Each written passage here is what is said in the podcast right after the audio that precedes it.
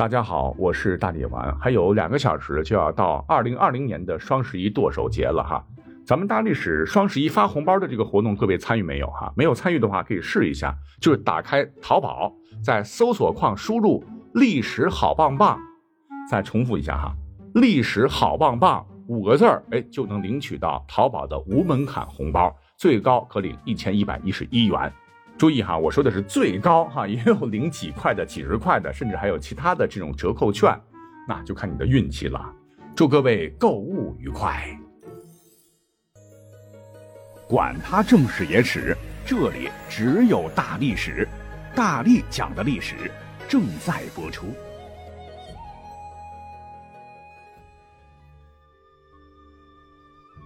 滚滚长江东逝水，多少风流人物。三国虽早已离我们远去，但千百年来，人们并未忘却那个诸侯割据、战火连天、英雄辈出的时代。正义与邪恶搏杀，武力和奇谋共舞，波澜壮阔的故事此起彼伏，刀光剑影的战争惊心动魄。待硝烟散尽，是非成败转头空，我们不禁感叹：为何大好江山会终归于尽？结果不胜唏嘘。眼下对于那段金戈铁马的历史解读已经非常非常多了。那大力丸作为一枚三国迷，算是狗尾续貂吧。那本期节目就尝试从一个另类的角度去再次解释一把为何鼎立五十年三国终将一统的深层原因。首先呢，咱们明确个概念。汉末三国军阀割据是征伐不休，在正史《张绣传》中曾经透露过这么一个关键信息，说时天下户口消耗，食财一在也。且名都空而不居，百里超而无民者，不可胜数。哎呀，那真是天下疲弊，千里荒野，十户九空的人间惨象。在这样的背景下，不是常说吗？天下三分，魏独占其二，而吴蜀共有其一。那推算下来，魏国立国后呢，共有八十一郡及十二州，国土面积约为二百九十一万平方公里；而蜀国呢，共有二十二郡，仅有一州一州，国土面积约一百零七万平方公里；吴国有三十二郡及三州，后增设广州，国土面积约一百四十五万平方公里。从占据的地盘大小看起来，魏国一统中原应该是实力最强的。但是其实呢，自黄巾起义以来，曹魏所统辖的几乎所有的北方的州郡，全都卷入了战火，伤亡人数是不计其数。曹操和他儿子曹丕都挂了。魏明帝曹睿即位时，魏国名臣叫蒋济，曾忧心忡忡地上书说：“晋虽有十二州。”至于民数，不过汉时一郡也。要知道，人口就是生产力啊，没人谁种地，谁缴税，谁当兵啊？啊，这可关系着一个国家的国力兴衰啊。英雄所见略同。另一位曾创立九品中正制、制定魏律的大臣陈群也看出了问题，直指当下帝国的隐忧，说：“今丧乱之后，人民至少。”比汉文景之时不过一大郡耳，也就是说，曹魏政权的人口数量，呃，在三国基本盘稳定的欣欣向荣时的鼎盛时期，也抵不过汉朝文景盛世时的一个郡。那么，据统计，在西汉人口高峰期是达到了五千九百万，东汉人口高峰期达到六千多万。东汉全国共设有一部十三州，州下所辖郡国，州就相当于我们现在的省，而郡是比我们现在的一般县大。规制呢，如现在省下的地级市，或者说是规模较大的县级市。哎，咱们就举一个比较形象的例子吧。你像曹魏当时占据的地盘，大概就是。今天的湖南、湖北、江苏、山东啊、辽东啊等等，这么一大块面积，约二百九十一万平方公里，土地上的所有人口，才不过类似于如今某省的一个比较大的地级市的人口。天哪，哈，这是一个多么悬殊无比的比例！而据南朝宋时的《后汉书·郡国志》所载，整个魏国鼎盛时，户也就九十四万三千四百二十三，口也就五百三十七万两千八百九十一人，跟我们现在的很多地级市比，那都不算多的。那更别说同时期的吴国，也就五十二万户，男女二百四十万口。更小的蜀国也就二十万户，九十万人口而已。我们现在听起来人口实在是太少了啊。那么这点人呢，还要彼此攻伐，历经官渡之战、赤壁大战、夷陵大战，那三方人口数量都出现了大幅度的锐减。为了不至于被吞掉，唯有快速恢复生产、发展经济，才是当时各国的一条主轴啊。那你想，没钱、没人、没有充足的军队和粮草。就只能成为待宰的羔羊，等着被吃掉了。于是乎，三国争相为了发展经济是持续努力中啊。你像这个蜀汉啊，是国力最弱的一个哈。但是呢，所谓是蜀道难，难于上青天，那不是白说的。凭着岐山峻岭的阻隔，如果是据险而守，那战乱也许不会过多的波及到蜀地。那蜀地土地肥沃，物富民丰，要是慢慢发展，是定有可图。可是要知道，当时的刘备年纪一大把了，入蜀之前呢，被人追杀，四处逃窜，过着寄人篱下、颠沛流离的苦日子，所以他可等不及了，是极其迫切的想把经济搞起来，手里有了钱，什么都好说。可是怎么样才能最快的有钱呢？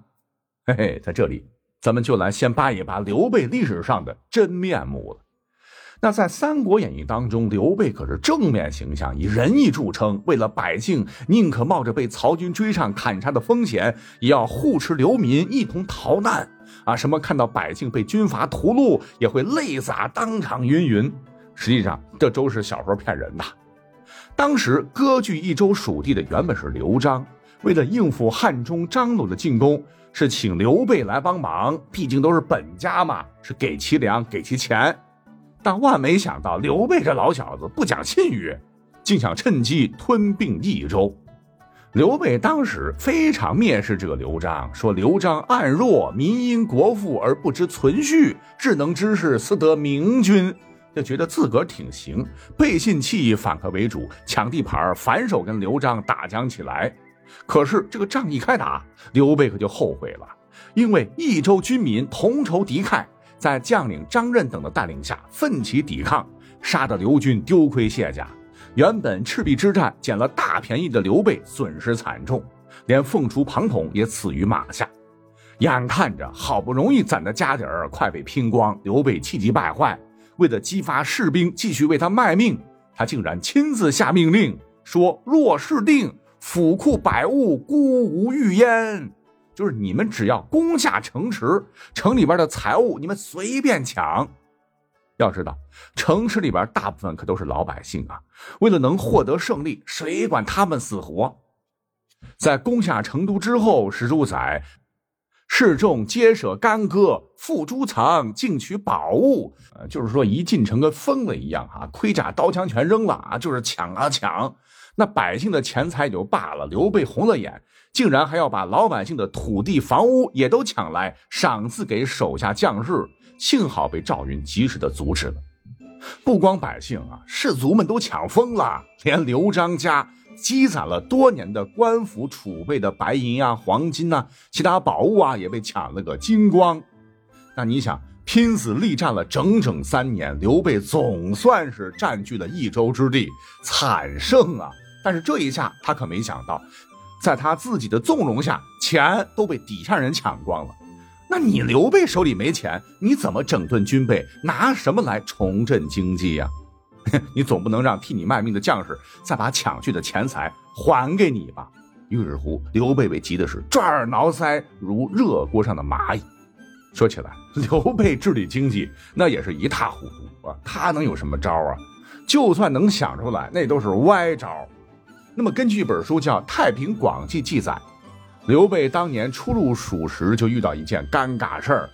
当年战乱不说，还大旱，粮食严重不足。为了筹备粮草，刘备一纸命令禁止民间饮酒，呃，不要说饮酒了，因为酿酒需要大量粮食吧，故而谁酿酒也要被抓起来重罚，甚至是搜出酿酒的工具，不论你酿不酿酒，也要受到同样的刑罚，搞得是天怒人怨。一日，有位刘备帐下的谋士，唤作简雍，跟随刘备一起外出，就忽看见一对陌生男女正在路中行走。简雍立即对刘备正色道：“哎呀，主公，快将二人拿下！”刘备说：“为什么呢？”简雍说：“二人正准备行淫呐，伤风败俗，为什么不把他俩绑起来示众啊？”刘备就很疑惑呀，说：“你怎么知道他们俩要行淫呢？”简雍回答说。俩人身上都有淫乱的工具呀，这与有酿酒工具的想酿酒的人没有区别。哈哈，刘备听完哈哈大笑，也就释放了藏有酿酒工具的人。那么从这个荒唐的故事当中可知，刘备完全是个治理经济的弱智。但是刘备运气不差啊，正当益州经济崩坏、混乱不堪的时候，有个唤作刘巴的人登场了。他当时呢归降刘备没多久，看到刘备无计可施，军用不足，史书载备甚忧之的局面，想立功啊，便向刘备建议说：“哎，一耳，但当铸值百钱，平诸物古，令立为官事。就是说，此事很容易解决，只要您铸造价值百钱的铜板通行，统一物价，并实行公卖制度就可以了。”刘备听从了刘巴的建议，果然数月之间府库得到充实。也就是说，刘巴的建议看起来效果很好啊。但是各位知道吗？这里边所提及的百五铢，就是一枚钱当一百枚五铢钱所使用，这可是一条危害性很大的经济政策啊。这所谓的纸百钱，说白了就是政府严重赤字，他没有钱，就把财政赤字转嫁到老百姓身上，就再扒一次老百姓的皮，所发行的一种大额货币。原本通行的汉代五铢钱是有九克重，而刘备造出的钱呢，仅三克左右的重量。你要拿三克一枚的当一百枚九克的五铢钱使，那你这不是扯淡吗？那老百姓也不傻呀，怎么能够接受这样的经济政策呢？啊，可是你不接受，杀无赦，在血雨腥风之下，老百姓可倒了大霉了，货币严重贬值，原本就被乱兵血洗一轮，可能藏在什么犄角旮旯的还剩点的，这下都被搜刮的干干净净。刘备就是靠着这个手段获得了大量的财富。等他正式建立蜀国后，哎，觉得挺管用。只要一缺钱呢，就把库存的铜钱回炉，造成值五百铢。又继续推行过好几次这样的政策，导致涸泽而渔，透支了原本有限的社会财富。老百姓的钱全被他盘剥走了，那经济逐步恶化，严重偏离了他之前所大声宣扬的民为邦本之道。老百姓都生活在水深火热之中。那么后来，在蜀汉灭亡之前，根据《汉晋春秋》记载，吴主孙休曾派使者到蒙国蜀汉求马。等使者回来后，向孙休介绍了蜀汉的情况，称蜀中民有菜色，很明显是严重营养不良啊。那这些呢，可不仅仅是穷兵黩武所造成的。原本应该是富庶的蜀地，残酷的经济政策也是一大祸首，这也可能是导致蜀国最先灭亡的主因之一。好，再来看看东吴。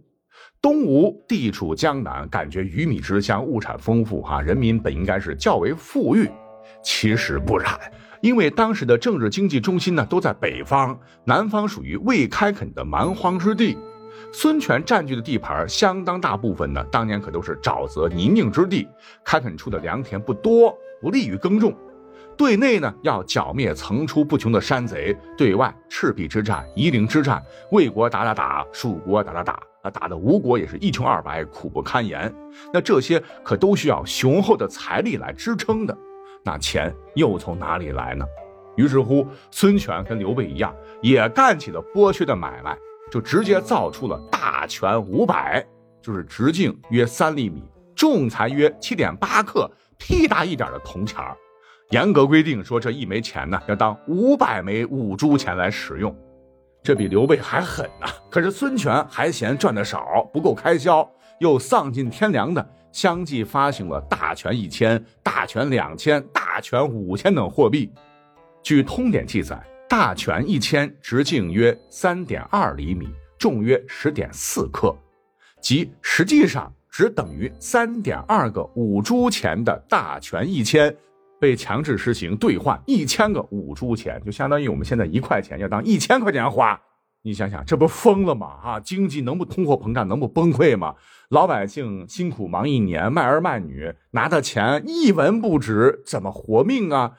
于是暴乱不断，在一片咒骂声中，孙权终于改变了经济策略，宣布彻底取消通行了十一年之久的大权货币系列，也算是亡羊补牢吧，体察了民心，哎，没有跟着蜀汉一条道走到黑。而他们的老对手曹魏这边呢，魏国本来就拥有当时天下最肥沃广袤的土地，地处中原，人众物博，商品经济相对发达，确实比吴国、蜀国占据一定的优势。曹操时又实施了比较好的土地政策，就是之前没有土地的农民无地锥之地才揭竿而起闹革命，是不是？来，现在。国家给你们土地啊，地广人稀嘛，分给你们来开垦，收获了你们的收成，分给我几成，剩下的归你，也就是很好的解决了百姓的肚子问题和军队的粮草问题。于是农业经济也是逐渐恢复，相应的商业、手工业、制造业也随着农业被带动了起来。那经济蓬勃发展，肯定对货币的需求也就越来越大。于是乎，曹魏也对货币动起了脑筋。曹操不是接管了汉朝的旧朝廷吗？那个时候经济已经一塌糊涂了，货币流通混乱，大家都是以物易物。曹操干脆就恢复了汉朝的五铢钱。可是由于当时货物少啊，由于流通的货币也少，市场货币不够用，粮食的价格卖不上去，导致了货币紧缩，谷贱伤农。曹操一看那不行，老百姓不满意，就马上废止了。曹丕后来即位后，试图恢复五铢钱，但不到一年又失败了。这下干脆从今以后，咱也不铸钱了。曹魏政权便固定下来，用谷物和锦帛作为交易的货币。虽然说听起来很原始，但是曹家不折腾啊，没有发行类似大面值的津巴布韦币那种 掠夺百姓财富跟废纸一张的货币。那在几十年的原始商业状态下。藏富于民，老百姓还算是丰衣足食，哎，这也为后来晋国一统天下储备了充沛的动能。